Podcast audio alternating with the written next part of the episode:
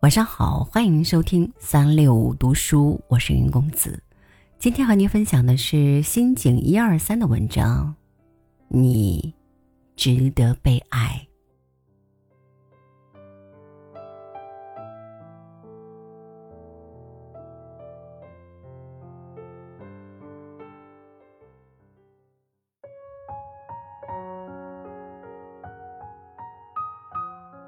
我。二十岁左右开始写作，当时的我是一个完全没有自信的女子。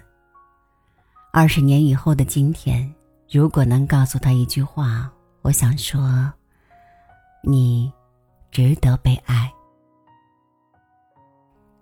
一九八二年一月二十三日，我过了二十岁的生日。之前每年的生日，我都在家里跟父母亲、哥哥弟妹在一起。那一年，我第一次在外头，跟男朋友一起过。小时候的生日，圆形蛋糕上一定有跟年龄同数的蜡烛，一支一支点上火，等着我吹灭。上了初中以后，岁数大了，无处立全部蜡烛，赤裸裸的圆蛋糕显得很寂寞。高中时代，连蛋糕都消失了。母亲说。什么岁数了还想吃蛋糕？我就是还想吃蛋糕，最好是上面立着蜡烛的。不过，上了大学已经不能期待家人给我过生日，于是那晚我和男朋友约了另一个同学，三人一起赴了新宿一家居酒屋。都是大学生，口袋里的钱不多。除了啤酒和威士忌以外，只要了两三种廉价酒菜。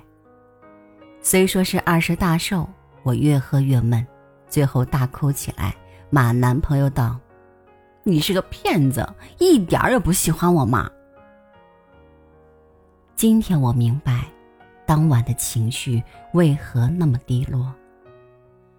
平生第一次在外头过生日。意味着我开始独立于父母亲，心中感到很大的不安，是再理所当然不过的。但是我绝对不肯承认那一点，因为恨不得独立，尽快做大人。青春，真是矛盾极了。青春期的不安，往往表现在男女关系上。脱离了家庭的温暖，我们要找下一个安全网。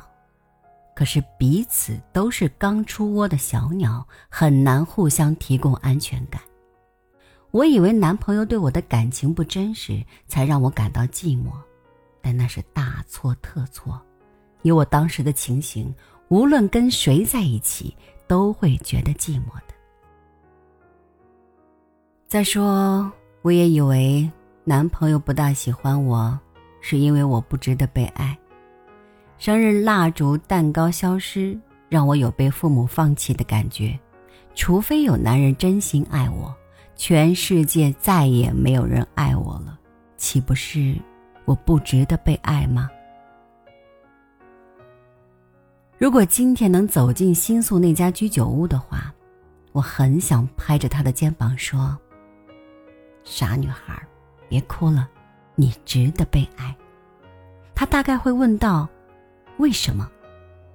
我则告诉他，不为什么，你就是值得被爱。我继续写作，也是为了跟二十岁时候的自己说话，为了鼓励他前进。